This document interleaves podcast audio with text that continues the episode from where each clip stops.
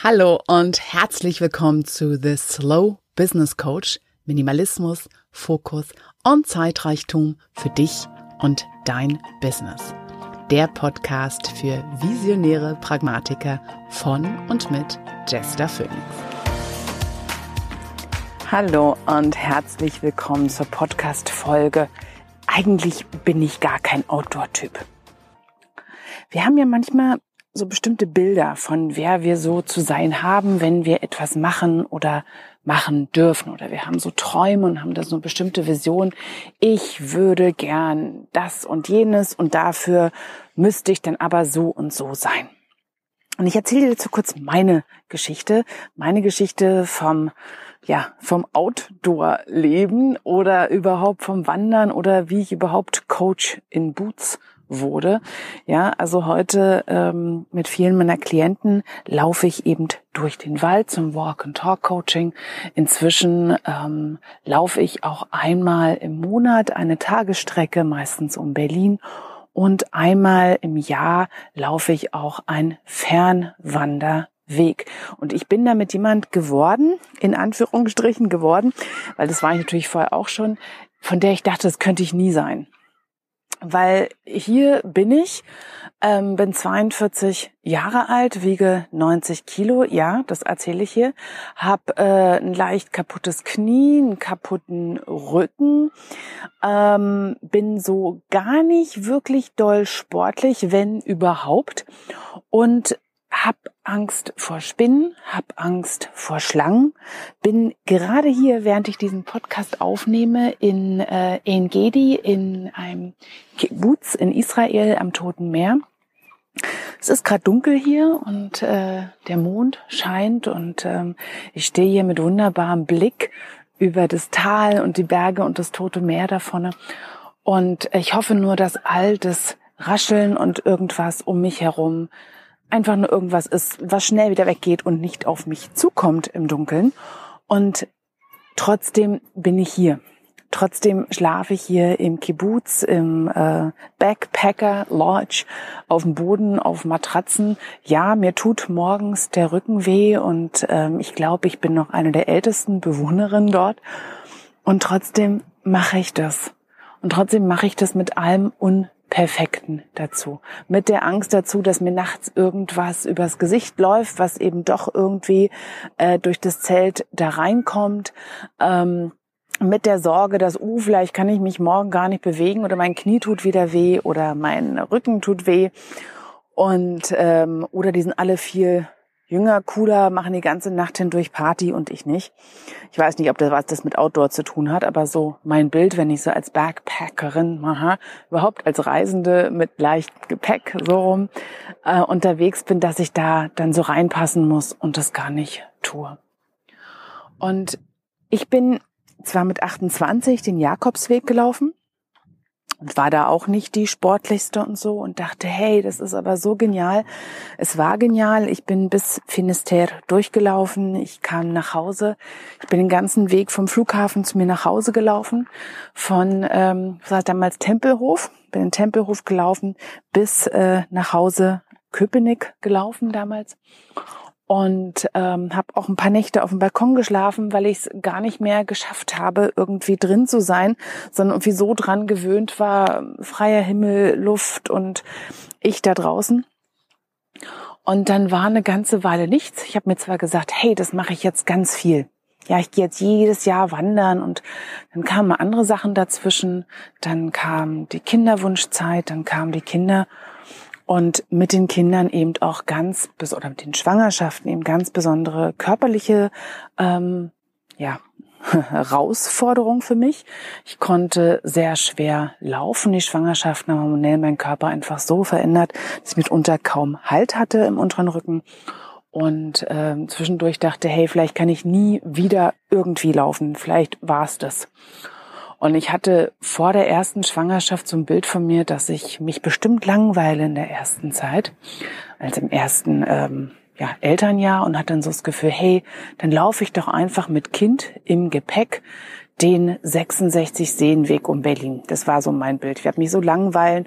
Alle, die irgendwie Kinder haben, werden jetzt lachen, egal was, wie es ihnen gesundheitlich ging, egal ähm, was und wie ihre Kinder drauf sind, weil natürlich das erste Elternjahr alles andere als langweilig ist und bei mir kam dazu, ich konnte sowieso kaum laufen und ich konnte nicht nur kaum laufen, sondern ähm, ich kam kaum die Straße runter. Ja, also 66 Seenweg war wirklich so das allerletzte, was ging. Und meine Tochter mochte auch gar nicht viele Leute um sich rum haben. Also es wurde genau das Gegenteil.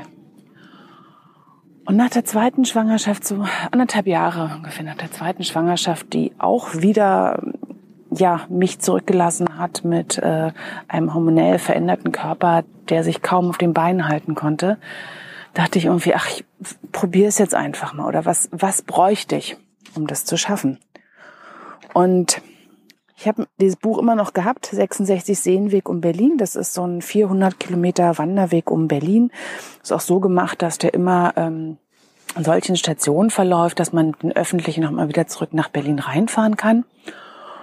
Und ich habe mir dann einfach gedacht, ähm, ich probiere mal das, wo es bei mir losgeht, ähm, mach mal ganz langsam, gib mir den ganzen Tag Zeit und habe dann einfach mal mitten im Winter, im Januar, gesagt, ich mach's einfach mal, ich probiere es einfach mal.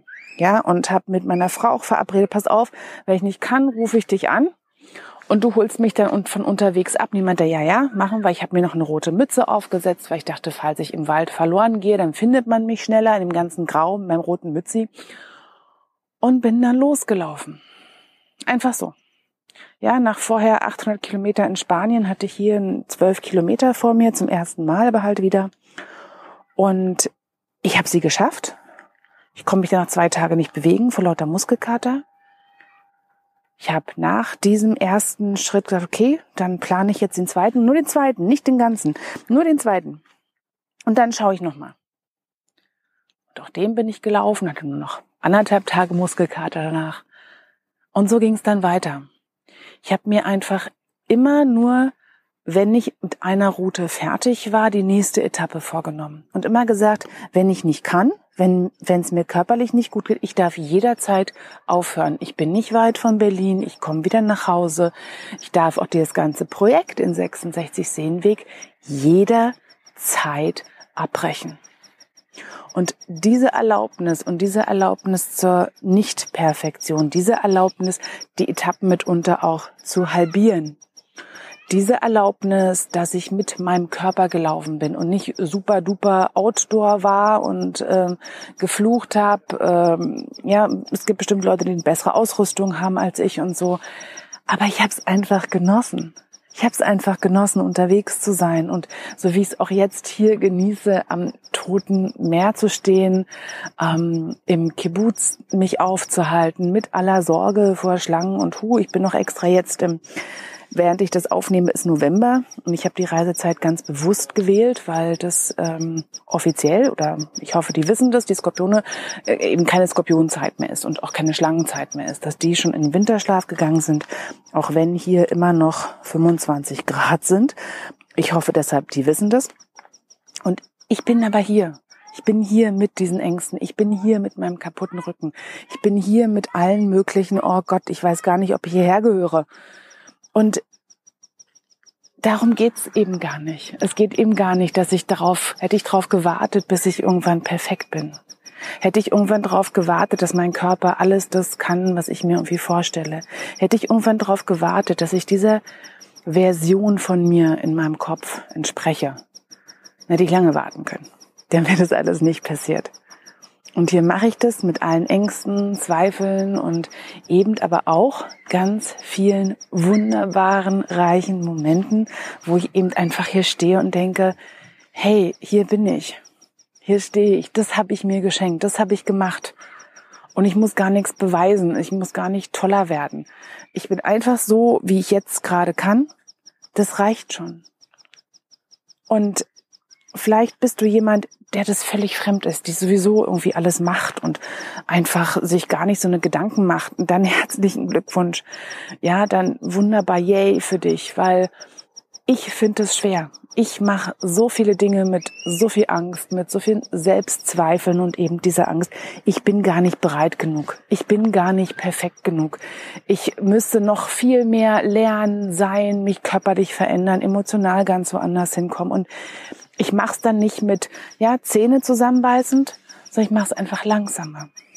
Ja, da passt es slow wirklich auf meine Geschwindigkeit. Ich mache es langsamer. Ich erlaube mir, all die Ängste zu haben. Ich nehme mich wie innerlich an die Hand und sag, okay, du machst einfach so, wie du kannst. Du machst einfach so, wie es hinkriegst. Und vielleicht wird es sogar ein bisschen schön. Meist wird es ganz schön doll schön. Und das ist den Impuls, den ich dir heute mitgeben möchte. Auf welche Dinge in deinem Leben wartest du? Weil du glaubst, dafür musst du noch wer anders werden. Dafür muss ich noch was verändern. Vielleicht wirst du es auch nie werden. Welche Dinge würdest du gern mal ausprobieren? Welche Dinge würdest du gern erleben? Wo würdest du vielleicht hinreisen? Welches neue Projekt würdest du gern ausprobieren? Und machst es nicht, weil du noch auf irgendwas, auf irgendeine Form der Perfektion oder der Besserung deinerseits wartest. Und die Frage, die ich dir mitgebe, ist, welche Erlaubnis kannst du dir geben, dass du arbeitest mit dem, was da ist? Bei dir, in deiner Situation, in deiner Gesundheit? Welche Erlaubnis brauchst du? Wie klein, langsam kannst du losgehen? Was darfst du unterwegs erst alles rausfinden und vielleicht sogar auch rausfinden, dass der Traum gar nicht dein Traum ist? Dass du wirklich gar nicht die Person bist? Ja, dass du einfach das toll vorgestellt hast, aber du weißt es nicht. Du kannst diesen Traum nicht loslassen, bis du das probiert hast. Ja, und einfach merkst, hey, nee, eigentlich nicht. Ja. Und es passiert zum Beispiel ganz oft in dem Projektmentoring, in der Projektbegleitung, die ich mache, dass Leute irgendwie meinen, ja, Jester, ich hole dich hier ran, damit ich überhaupt vorankomme, damit ich irgendwas schaffe. Und dann zwischendrin merken wir, es geht gar nicht um das Vorankommen oder dass ich da genommen werde so als Wächterin des Fortschritts, ähm, sondern ich bin meist da als diejenige, die eine Erlaubnis verteilt. Ja, du kannst machen, so wie es gerade geht. Wir arbeiten mit dem, was da ist. Ob du gerade in Elternzeit bist und ein schreiendes Baby da hast, ob gesundheitlich alles nicht perfekt ist, oder ob du einfach denkst, ich weiß noch gar nicht genug darüber, darf ich denn schon damit anfangen? Ja, zum Beispiel mit einer Selbstständigkeit oder darf ich meine Webseite schon rauspacken? Darf ich meinen Podcast schon machen? Ich müsste doch noch, hm? und die Liste ist lang. Und dann geht's gar nicht drum, dass wir halbgebackene Sachen rauspacken oder irgendeine, irgendeinen Schritt als etwas Größeres verkaufen, als was es ist. So, es geht einfach darum, dass wir den ersten, die ersten kleinen, klitzekleinen Schrittchen gehen. Mit allem, was dafür notwendig ist. Ob das eine Wanderung ist, eine Webseite ist, selbstständig machen ist. Es beginnt alles mit diesen ersten klitzekleinen Schrittchen und mit deiner Erlaubnis, dass du mit dir arbeitest, mit dem, wie du jetzt gerade bist, mit der, wie du gerade bist. Und ich bin gespannt, was du für dich aus diesem Impuls heute für dich mitnimmst. Welche Sache du dir überlegst, wo du dich unterstützen kannst, wo du auf deiner Seite sein kannst und wo du dich einfach nehmen kannst mit dem, was du jetzt gerade bist. Und wie immer danke ich dir für deine Zeit, die du mir heute hier geschenkt hast, deine wertvollste Ressource und schreib mir gern als Kommentar auf meinem Blog oder als E-Mail, was das für dich ist, was du jetzt doch schon irgendwie in kleinsten Schritten anfängst, auch wenn du bisher auf eine bestimmte Perfektion gewartet hast oder auf eine, und es eigentlich nur um diese kleine Erlaubnis geht. Dass du jetzt anfängst mit dem, was du hast, so gut wie du kannst und mit der Erlaubnis, dass du jederzeit wieder aufhören kannst, wenn es doch nicht geht. Ich freue mich, von dir zu hören und hoffe, du bist auch das nächste Mal wieder mit dabei. Bis dann. Tschüss. Und das war The Slow Business Coach. Minimalismus, Fokus und Zeitreichtum für dich und dein Business. Der Podcast für visionäre Pragmatiker von und mit Jester Phoenix. Und wenn dir diese Episode gefallen hat, dann schreib mir und schenk mir auch gerne ein paar Sternchen bei iTunes. Ich würde mich freuen, dich auch das nächste Mal wieder mit dabei zu haben. Herzliche Grüße und bis bald. Tschüss.